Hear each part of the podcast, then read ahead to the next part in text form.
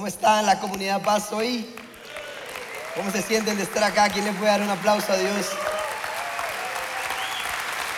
Qué lindo es predicar así, enseñar así. Bienvenidos a esta iglesia tan hermosa. Gracias por disponer su corazón en esta alabanza tan linda. Los que están por medios digitales, los saludamos. ¿Cómo están? Abróchese los cinturones. También estamos para ustedes. Dese la vuelta acá, que la presencia de Dios está impresionante. Así que, ¿cómo está su corazón hoy? Bien, ¿verdad? Con fe. Si es así, que tiene buena actitud, entonces diga conmigo, me dispongo a ser enseñado y amonestado con el propósito de presentarme maduro delante del Señor. La gracia del Señor abre las puertas y el carácter las mantiene abiertas. Muy bien, a lo que vinimos, vamos a ir a la enseñanza del día de hoy, vamos a leer el Salmo 23 del 1 al 6 del versículo 1 al 6, que eso es todo, pero lo vamos a analizar y voy a leer para ustedes en, en nueva versión internacional. Sin embargo, durante la enseñanza voy a estar comparando con Reina Valera para que saquemos más, le saquemos más el jugo a, a todo esto. Entonces, Salmo 23 dice lo siguiente, está en pantallas, no se pierda, y dice lo siguiente, el Señor es mi pastor, nada me falta. En verdes pastos me hace descansar. Junto a tranquilas aguas me conduce. Me infunde nuevas fuerzas. Me guía por sendas de justicia, haciendo honor a su nombre. Aun si voy por valles tenebrosos, no temeré ningún mal, porque tú estás conmigo. Diga, tú estás conmigo. Wow. Tu vara y tu bastón me reconfortan. Dispones ante mí un banquete en presencia de mis enemigos. Has ungido con aceite mi cabeza. Has llenado mi copa a rebosar. Seguro estoy de que la bondad y el amor me seguirán todos los días de mi vida. Y en la casa del Señor habitaré para siempre. Amén. Qué salmo, ¿verdad? Qué espectáculo de salmo. Y a la enseñanza del día de hoy le he puesto por nombre un viaje ligero. Un viaje ligero. No sé si ustedes se han ido de vacaciones o han tenido que viajar afuera del país o dentro del país, es lo mismo. Pero si uno se va de vacaciones o viaja, hay que siempre alistar una maleta. Siempre hay que llevar algo con nosotros porque la casa de nosotros está en un solo lugar. Entonces, ¿qué diferencia es viajar ligero que viajar con un chunchero que hasta lo estresa a uno, ¿sí o no? Les pasa. Y más como cuando uno tiene mujer, son tan lindas ellas que llevan poquitas cosas. ¿Sí? Llevan dos maletas y la otra media es la de uno y cuando me doy cuenta está lleno con la secadora, la plancha, eh, un jeans por si acaso y paños y yo, ¿para qué paños? Pero bueno, así son. Entonces las mujeres, ahí vio una codiándole al marido, ve que no soy solo yo. Porque todas son así. Y si no hay una así, pues qué dicha. Pero no importa que sean así, las amamos. Un aplauso a las mujeres. Qué lindas que son. Pero cuando uno va con mujer y con hijos es peor. Viajar con hijos, el carro se vuelve chiquitito. Uno necesita una buceta entre, eh, más cuando uno tiene hijos y es principiante entonces lleva una cama, un colchoncito extra, que el coche, que la silla, que es. Y uno dice, pero no cabe nadie. Un día mi hermano me llamó, ¿me puedo ir con ustedes a la playa? Yo, no cabe nadie, pero ¿cómo? Si son tres. En aquel momento que no había sido Daniel, no cabe nadie, porque es un chunchero. Pero qué rico es viajar ligero. Hace poco tuve que ir a una conferencia de pastores y eso que uno va tres, cuatro días y uno lleva solo el carry-on, un par de jeans, los calzoncillos del día, las medias, cuatro camisas y vámonos. Y uno llega al aeropuerto, pa, pasa con la maleta, no tiene que esperar maletas. Además, las aerolíneas dan tan buen servicio, ¿verdad?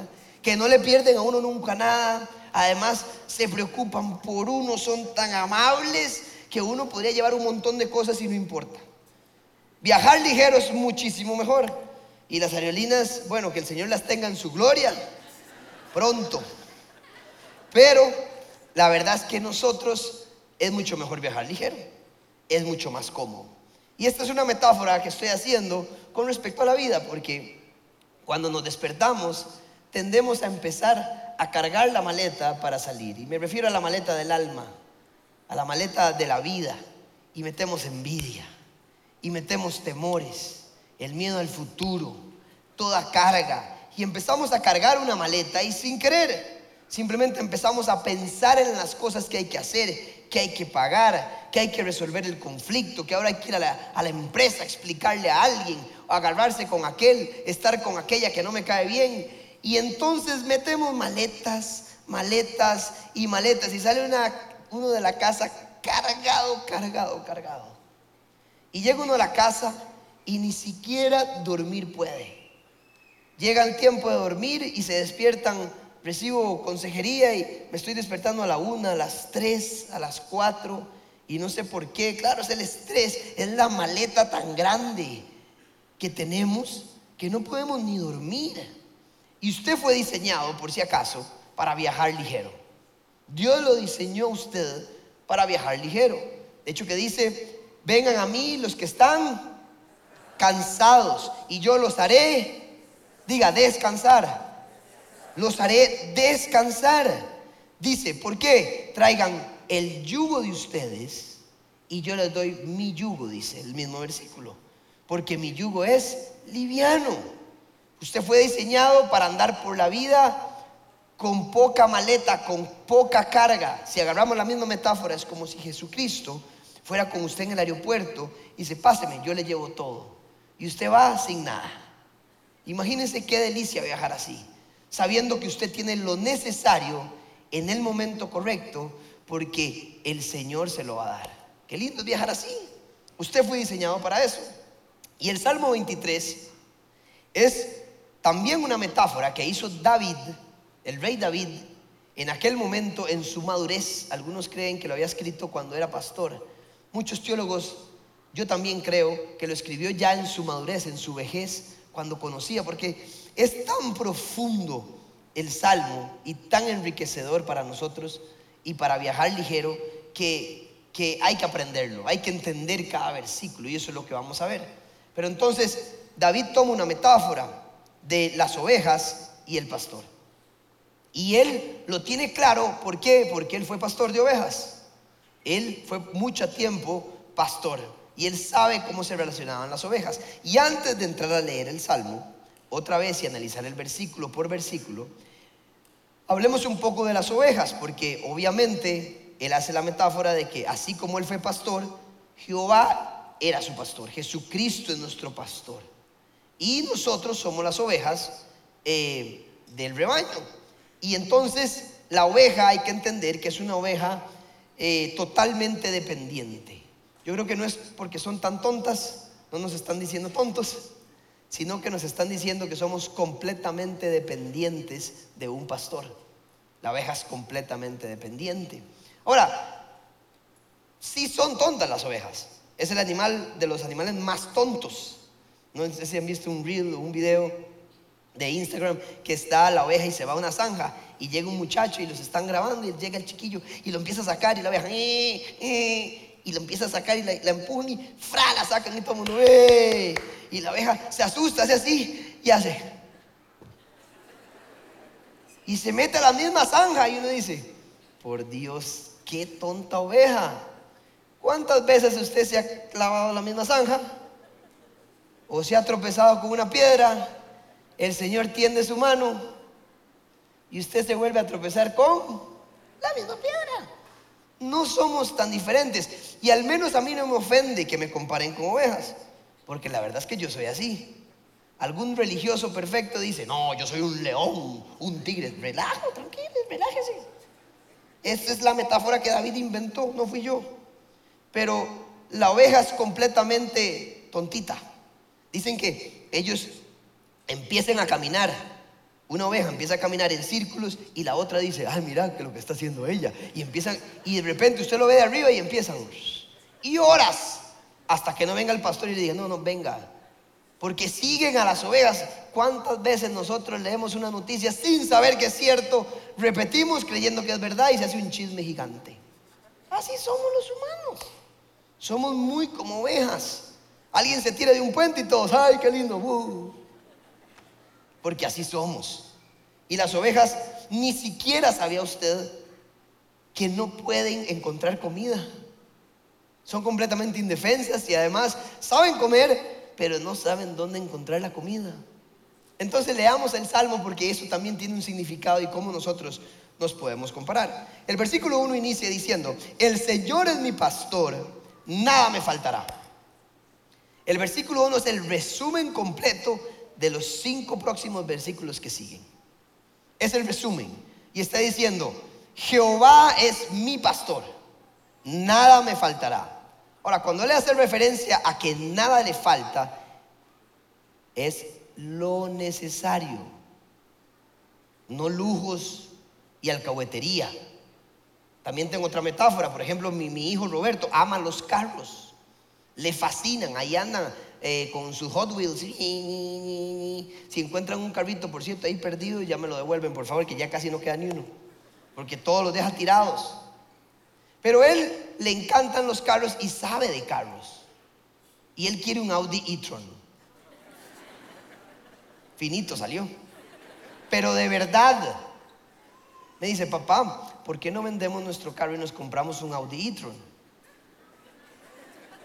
Yo, Robert, no es momento. Y aunque él patalee y llore porque en serio lo pide, dice, tiene 700 caballos de fuerza, el GT quiero. El RS GT. Yo, wow. Y yo le digo, aunque él patalee y pida, papá no se lo va a dar. Ahora, cuando tenga 18, 19, yo le digo, ore mucho para que su papá le vaya muy bien. Y yo como papá ya sé que tal vez es el momento correcto y si tengo el dinero, pues yo con gusto se lo daría. O tal vez un carrito más pequeño, pero tendrá su auto. Ahora no, pues lo mismo con nosotros. Cuando David dice, nada me falta, es lo necesario. Él a veces no contesta peticiones porque no es el momento. Hasta dentro de 15 años tendrá la edad o el momento correcto para tener. Mateo 6:33 que dice, busquen primeramente el reino de Dios y su justicia. Ahora vean que lo que dijeron, y todas estas cosas, ¿cuáles cosas? Lo que está hablando el texto anteriormente. Y le voy a decir que habla el texto de comida, refugio y vestido. Nada más. Ah, busquen primeramente, predicamos y todo lo demás será añadido. Sí, pero ¿qué cosas? Él promete siempre vestido, techo, comida, a usted no le faltará. Él da lo necesario para que usted viva. Y David lo tenía claro. Jehová mi pastor, nunca nada me ha faltado. No tengo aquel lujo, pero sí tengo lo necesario para vivir. Y si tienes la madurez y es la voluntad de Dios, Él está feliz de darte lujos. Amén.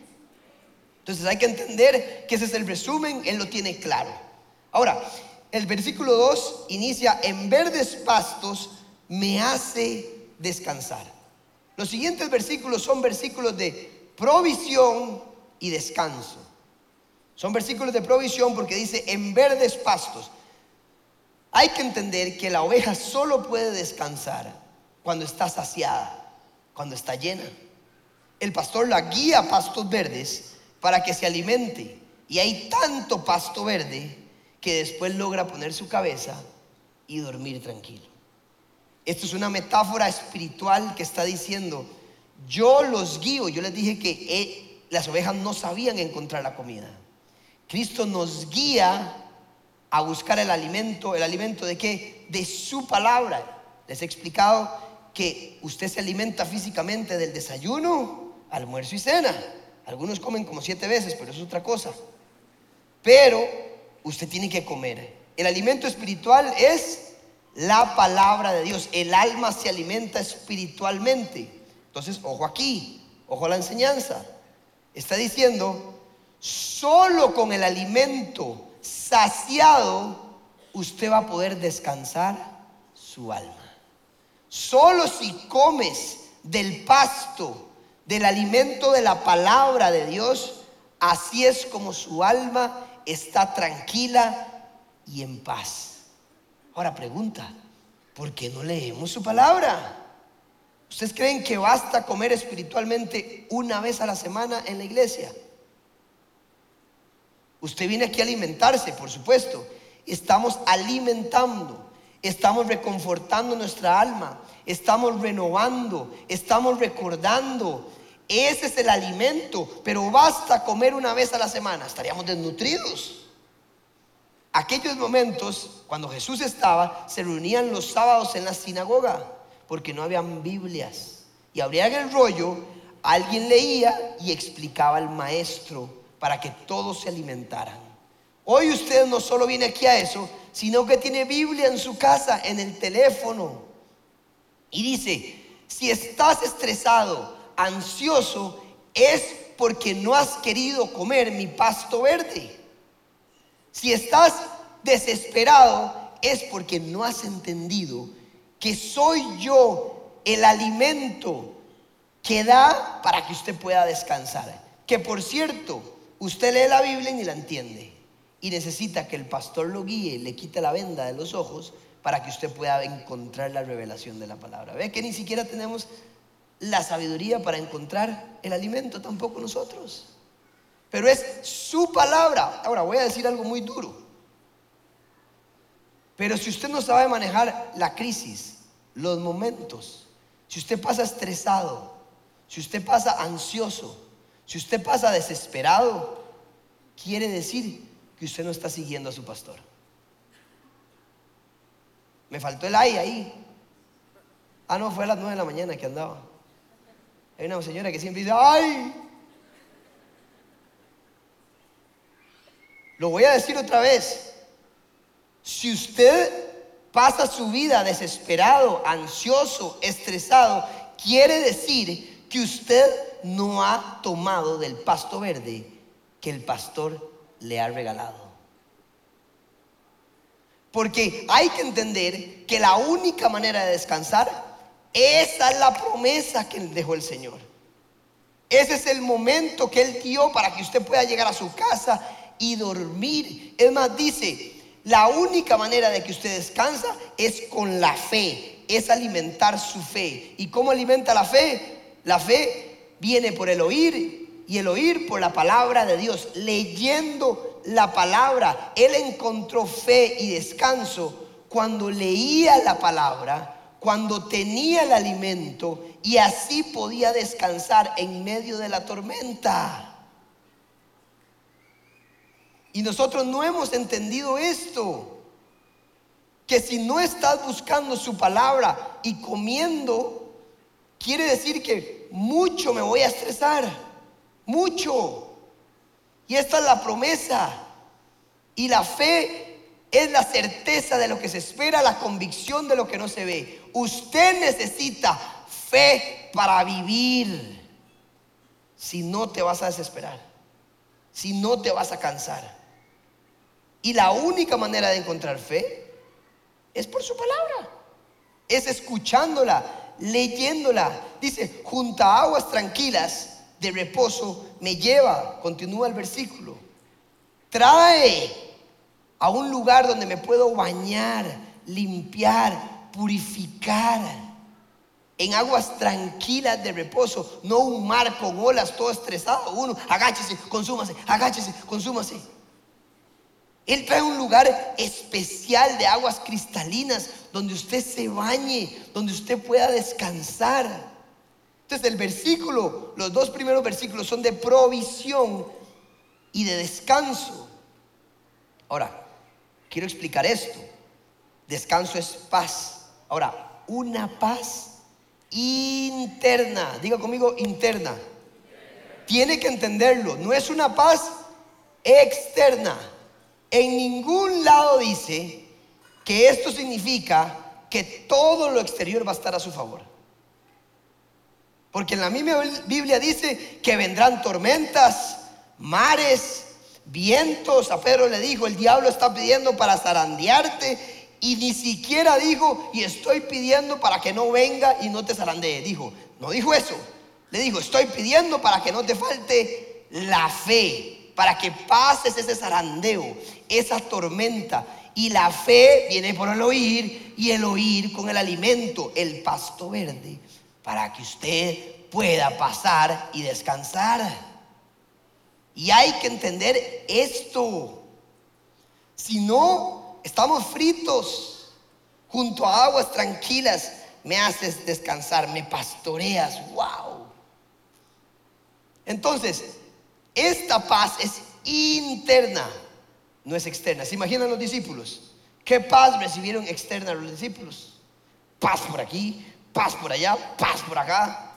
Eso fue todo lo que recibieron. No les dieron duro.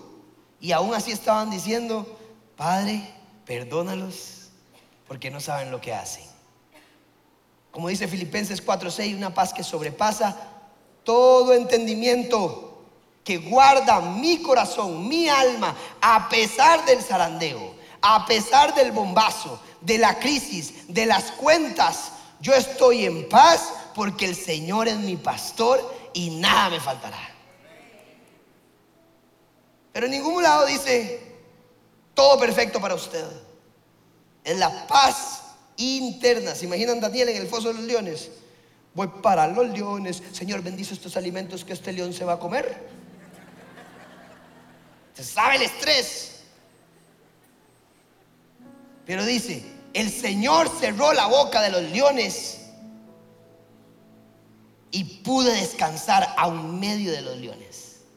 ¡Wow! Tenemos que entender, comunidad paz, que si estamos estresados, hay que ir al alimento, que son los pastos verdes. Después dice el versículo 3, continuamos, dice, me infunde nuevas fuerzas. Está hablando de lo mismo, me reconforta el alma, dice la reina Valera. ¿Por qué me dan nuevas fuerzas? Porque pude descansar porque me dio alimento. El alimento te da fuerzas para continuar en la actividad física. El descanso me permite tener energía. Cuando usted tiene provisión, cuando usted come y descansa, usted al día siguiente están todas. Por eso dice, me infunde nuevas fuerzas, me motiva, me da esperanza. ¡Wow! Versículo 4, continuamos. Dice lo siguiente. Y esos tres primeros versículos que leímos tienen que ver con provisión y descanso. Estos que vienen tienen que ver con protección. Dice, aún, aún si voy por valles tenebrosos, no temeré ningún mal porque tú estás a mi lado. Ahora, el peor temor que tiene el ser humano es la muerte. Es la muerte definitivamente. Algunos dicen, no, para yo no le tengo miedo a la muerte. Mi temor son las alturas. No, lo que usted le tiene miedo a la altura es caerse de ahí y morirse. ¿Verdad que sí? O yo le tengo miedo a las serpientes. No, lo que usted tiene miedo es que la serpiente lo muerde y se muera. Entonces al final es la muerte. Todos los seres humanos le tienen miedo a la muerte. Pero qué distinto es reconfortar el alma con los pastos verdes. Vean el ejemplo. Mi papá llegó y me dijo, se murió este amigo nuestro que era cristiano y, era joven todavía. Y me dice, él me dice, mi papá me dice, Ponfi, me dice, Ponfi, ¿qué digo en el funeral? Y yo ahí no sé. Dice, ayúdame, ¿qué, puedo decir? Y dice, me ocurre nada más, di, da esperanza. Recuerda las palabras de Pablo, que dice Pablo, el morir es ganancia y es mejor estar con Él que allá. También Pablo dijo, cambien su manera de pensar para que cambien su manera de vivir. ¿Qué es lo que hay que hacer en momentos de crisis, de muerte de un familiar? Alimentarse del pasto verde. Yo traigo el concepto, la esperanza de la palabra y entiendo que Él está mejor aquí que allá que aquí. Que Él está bien, sin dolor, que ni siquiera es un Adiós es un hasta pronto, que pronto estará, estaré yo con Él, que el Señor está con Él, que está tomado de sus brazos. Qué lindo es vivir con el alimento y puedo descansar. Hay tristeza, claro. Puedo llorar, claro. Pero en el fondo del corazón del alma hay una esperanza de que la muerte para nosotros es buena. Porque el alimento, el pasto verde, cambia mi manera de pensar. Por lo tanto, puedo vivir con una lágrima, pero me levanto sabiendo que Él está mejor. ¿Ven la diferencia de vivir así? ¿Cuál es su clave? Entender el alimento. Es la fe, es la esperanza de lo que dijo Cristo. ¿Y que es la fe? La certeza de lo que se espera, la convicción de lo que no se ve. Usted espera porque su pastor prometió que la muerte no es el fin para usted, sino es el inicio de una comunión completa con el pastor de pastores. Apláudale al Señor, ¿no es eso hermoso?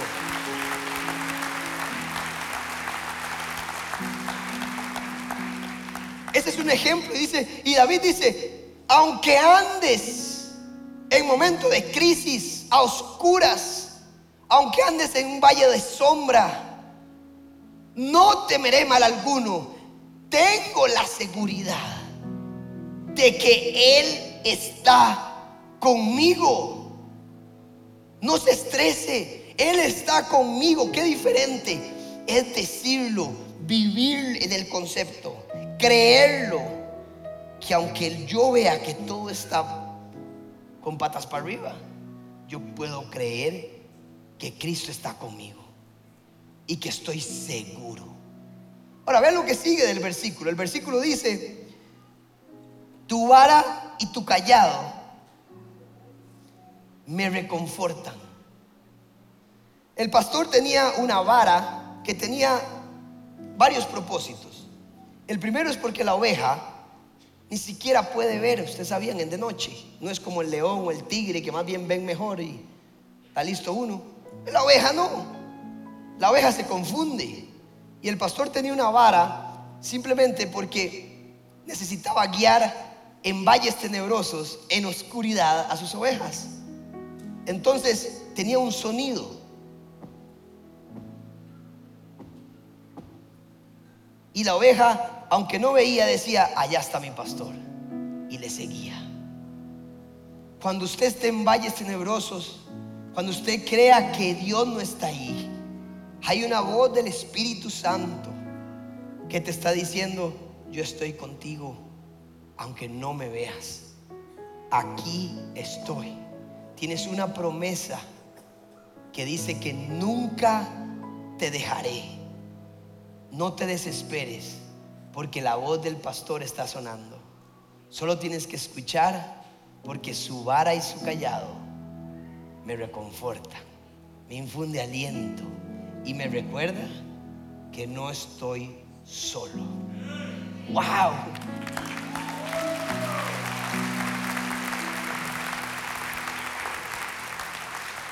Ay, no, otra vez.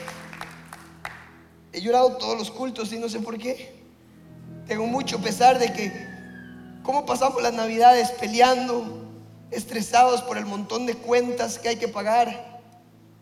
Y no entendemos que tenemos un pastor que provee, que está con nosotros, que reconforta, que da alimento a pesar de lo que estamos viviendo. ¿Cómo es posible que aumenten las agresiones en familia, los asesinatos en la Navidad, en la celebración de aquel que nació para darnos la verdad. ¿La verdad de qué? De que Dios existe. La verdad que hay un camino al Padre. La verdad de que Jesucristo vive.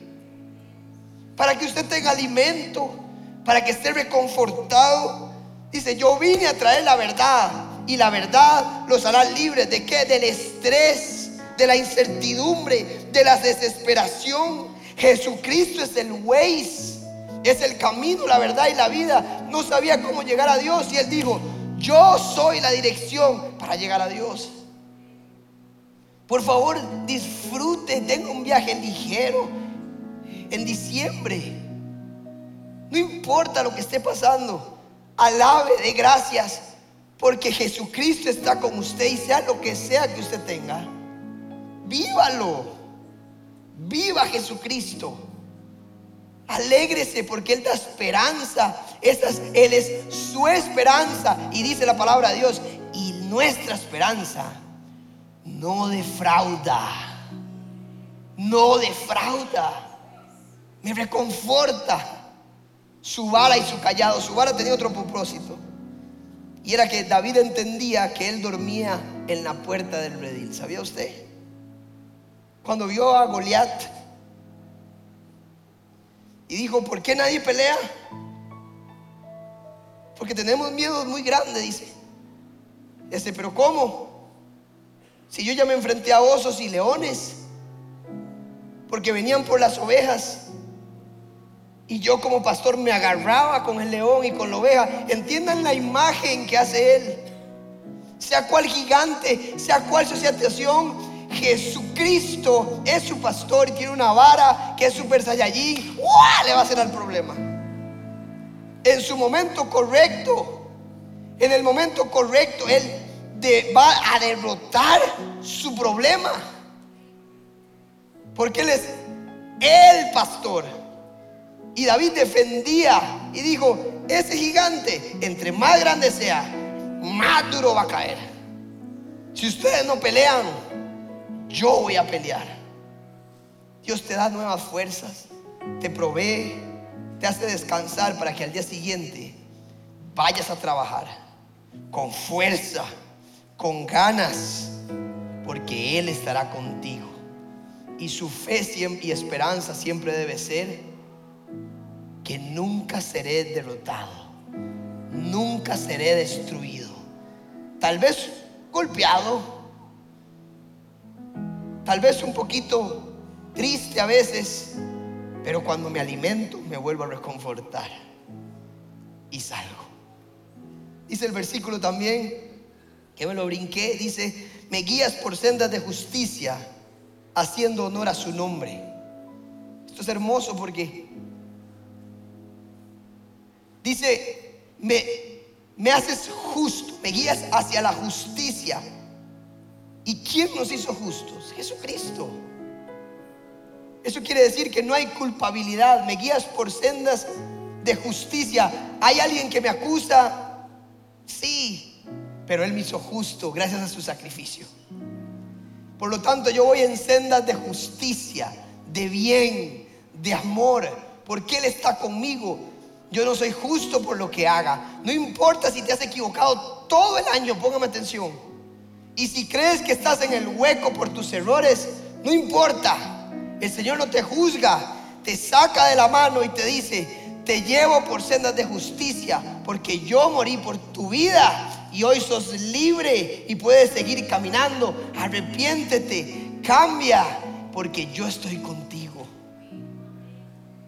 Y entonces David dice, si Él me guía por sendas de justicia, gracias a lo que Él hizo por mí, pues ahora yo haré la justicia. Yo le doy honor a su nombre. Le daré honor a mi identidad. Como soy, ahora voy a ser. No al revés. Ahora soy y voy a empezar a hacer justicia. A tratar a mi esposa con amor a mis amigos con amor, a mis hijos, los voy a levantar, voy a trabajar, voy a ser justo aunque no me vean. Yo traeré el bien, la justicia por amor del que lo dio todo por mí, para representar la gloria de lo que Él es. Eso es lo que David hacía, eso es lo que Él experimentó. Y podemos ver cómo Él venía, dice, has ungido Versículo 5. No, perdón. Dispones ante mí un banquete en presencia de mis enemigos. Recuerden, los primeros tres versículos, protección y descanso. Los siguientes, 4, 5 y, 4 y 5, son de protección, perdón. Los primeros tres de provisión y descanso. Los siguientes dos son de protección en el valle de tenebroso él está conmigo. Lo que está diciendo David es, yo me apunto a la batalla, dice Jehová. Yo estoy en la batalla contigo. Y dice, dispones, haces una mesa, un almuerzo, una cena delante de mis enemigos. Ahora, vean qué impresionante esto. Aún en medio de la batalla, aún cuando haya un gigante, aún cuando haya una crisis, ¿sabe qué hace Jehová el pastor? hace, tranquilos, gigantes espera que es tiempo de cenar en medio de la batalla. Y tú vas a ver como yo como pastor le sirvo el alimento de pastos verdes. Y aunque todos crean que hay que pelear ya, él hace una pausa y dice, usted se aguanta y se espera, porque aún en medio de la batalla proveo alimento, esperanza para cada uno de ustedes. ¡Wow! Aún en crisis vas a tener que comer.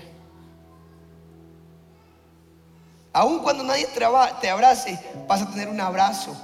Aún cuando estés solo y creas que estás solo, no estás solo. Recuérdele esto a su vida. No estoy solo. Nada de lo que estás pasando estás solo. Hay un poderoso gigante que es Jesucristo que va contigo. Y va a ser una mesa. Y va a decir, venga, tengamos comunión. Cenemos juntos. Porque en medio de la crisis yo puedo hacer un alto. Decirle a la vida, espérense. Porque voy a estar con mi hijo un ratito. Y eso te reconfortará para levantarte al día siguiente y seguir caminando. Versículo 5 dice lo siguiente. Has ungido con aceite mi cabeza. Has llenado mi copa a rebosar. Esta parte del aceite es hermoso porque a las ovejas se les metían parásitos y los bichos depredadores chiquititos por las por los oídos y las mataba. Obviamente eran garrapatas y empezaban a, a desbalancearse hasta que caían. Entonces es una tradición que el pastor tomaba el aceite y se lo ponía en la cabeza para protección y la untaba entonces servía como protección y los bichos se resbalaban y no lograban entrar. Entonces, vea la metáfora es, yo te estoy ungiendo, unges mi cabeza, te echo aceite para que sea lo que sea que venga, no te mate. Puede estar intentando atacarte, pero no te va a matar. Yo te estoy protegiendo con aceite. Sea un demonio, sea una circunstancia, sea lo que sea. Y por eso a los pastores los ungen. ¿Para qué? Para que la protección, es una metáfora, para que la protección del Señor estuviera con nosotros. El Señor unge a cada uno de ustedes como pastor. Les está poniendo aceite para que ningún bicho entre, te toque, para que ningún bicho pueda penetrar tu vida. Ahora recuerde, dice, me guías, me unges, me llevas. Hay algo que tenemos que entender, nada es obligatorio en el reino de los cielos. Nada. El pastor guía, lidera, pero nunca empuja. Ni nunca, jamás te va a obligar.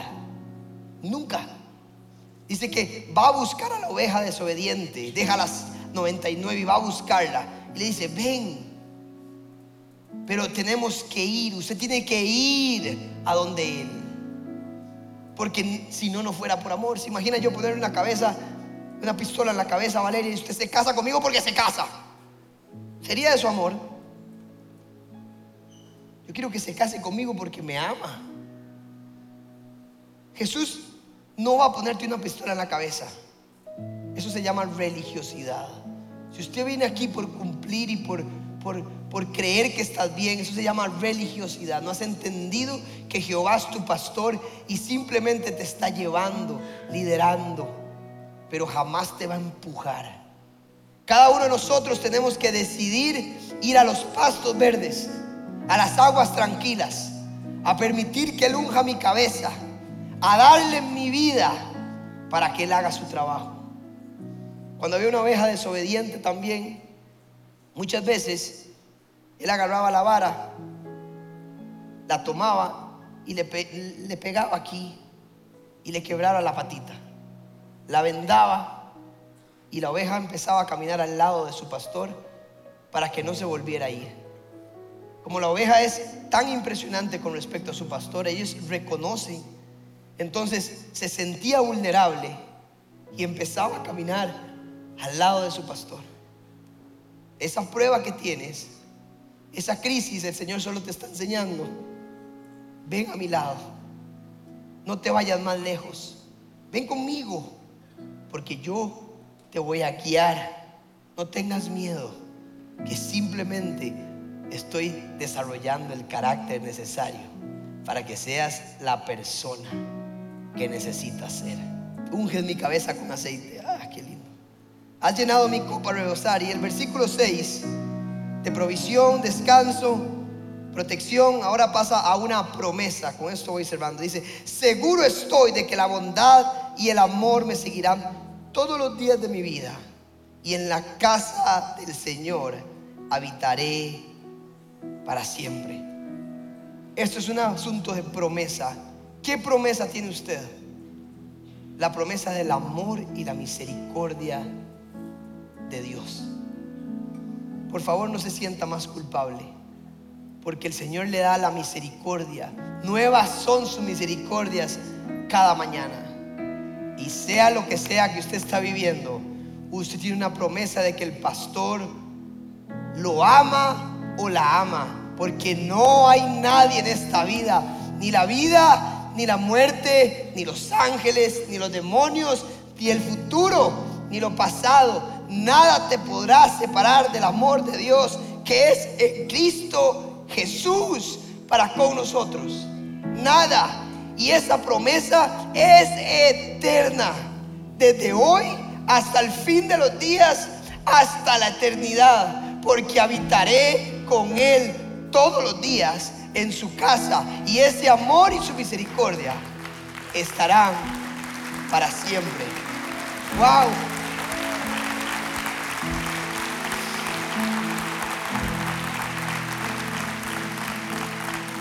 Cierro con este ejemplo. En Juan 10, Jesús confirma las palabras o la metáfora que se, que se había visto en el Viejo Testamento de que Jehová era el pastor y Israel era su rebaño. Y esta metáfora de, David tan hermosa dijo, yo soy el buen pastor. Ni siquiera dijo yo soy el pastor, dijo, yo soy el buen pastor. Y dijo, y cuando yo hablo, mis ovejas reconocen mi voz. Si usted algún día va a Israel, yo nunca he ido, pero averigué esta experiencia y me contaron que hay un lugar donde se reúnen todos los pastores en una época del año, donde hay unos pastos verdes deliciosos para las ovejas. Y llegan entre 15 mil a 20 mil ovejas en esa experiencia. Y todos los pastores llegan y se saludan, hola, ¿cómo estás? Y empiezan y todas las ovejas se esparcen y pasan la tarde. Y de repente cuando empieza ya a oscurecer, los pastores se ponen de acuerdo y dicen, bueno, vas vos primero, sí está bien. Y hace su sonido y 500, 600, 700 ovejas se van con el pastor. De repente el siguiente hace su sonido y también se van con el pastor hasta que no queda ni una. Si algo bueno tiene la oveja es que reconoce la voz del que la cuidó. Pregunta, ¿usted conoce la palabra que fue dada para usted? La voz de su pastor. Tiene que sabérsela. Porque cuando Él habla, hay promesas, hay descanso, hay amor, me renueva el alma, me reconforta, me infunde nuevas fuerzas. Y esa es la palabra. ¡Ey! Está diciendo Jesucristo. Vengan a mí los que están cansados. Yo doy un viaje ligero para que puedan disfrutar de la vida, para que se levanten todos los días caminando con fuerzas nuevas, porque yo soy su pastor. Qué hermoso es esto. Y termino con este versículo de Isaías que dice lo siguiente. Tú guardas en completa paz, léalo conmigo, aquel cuyo pensamiento en ti persevera, porque en ti ha confiado. Yo, tú guardarás en completa paz aquel cuyo pensamiento en ti persevera, porque en ti ha confiado. ¿A quiénes les guarda? A los que perseveran el pensamiento en Él. Si no estás así, es porque no le has dado tu vida, no le has entregado el pensamiento. Mis más sinceros deseos es que usted cierre el año con un viaje ligero, que usted pueda disfrutar esta celebración, nacimiento de Jesucristo, que usted abrace, que usted perdone, no más pleitos, no más odio, ya está, todos somos unos inútiles, todos somos imperfectos. Seguiremos teniendo errores. Tu pareja se va a equivocar y se seguirá equivocando. Pero ya está. Ámela. Esfuércese los que se equivocan. Pero que el otro la ame. Ámense. Levántense. Olvídense ya de estar reclamando. Vivan a Jesús. Y que lo diga como en primera de Juan. Cuando se amen entre ustedes, entonces la gente podrá entender que yo he visto, es que yo vivo, porque a Dios nada lo ha visto. Nadie lo ha visto con sus propios ojos. La manera en ver a Dios es que ustedes se amen los unos a los otros. ¿Cuánto le pueden dar un aplauso a Dios?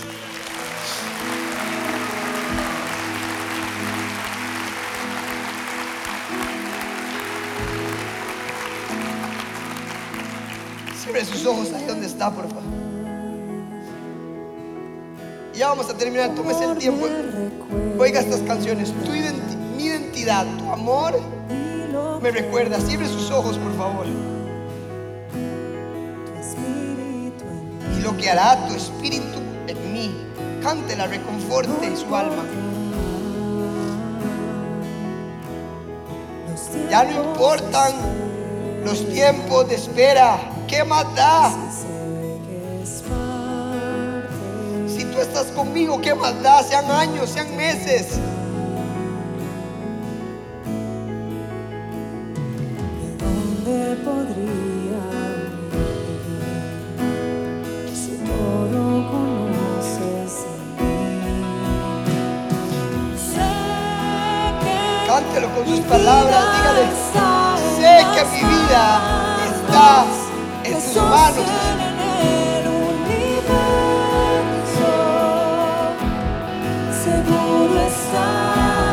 Dígalo ahí, seguro estaré. Y si quiere ponerse de pie, póngase de pie. Si quiere hincarse, si quiere quedarse sentado, haga lo que quiera. Dígalo, no existe nada más grande el pastor de mi vida,